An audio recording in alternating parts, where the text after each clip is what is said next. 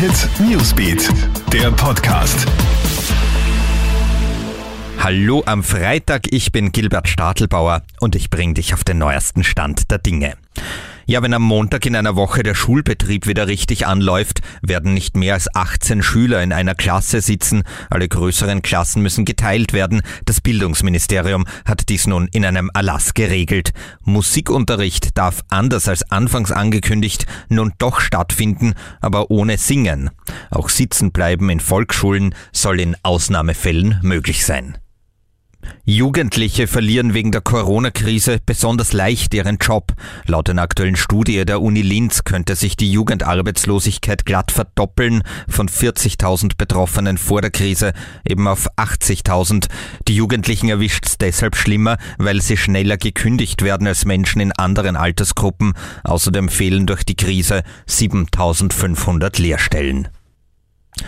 Im Umfeld des Corona-Härtefallfonds gibt es ein riesiges Datenleck. Darauf machen die NEOS aufmerksam.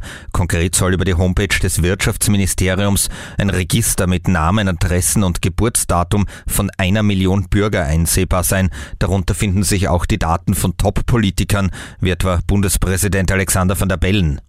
Die NEOS wollen heute bei einer Pressekonferenz nähere Details zu dieser Causa bekannt geben.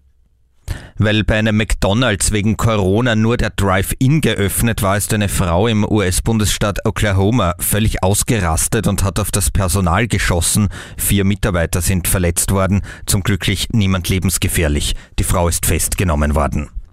Und in den Nächten sind derzeit über Wien mehr Sterne zu sehen. Grund war der Corona-Lockdown. Wegen diesem ist die sogenannte Lichtverschmutzung in der Hauptstadt deutlich zurückgegangen. Das meldet die Kufner Sternwarte.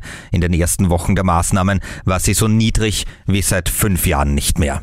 Das war unser aktueller Podcast. Aktuelle Infos haben wir für dich auch im Kronehit Newsbeat und online auf kronehit.at. Bis zum nächsten Mal. Tschüss. Krone Hit Newsbeat, der Podcast.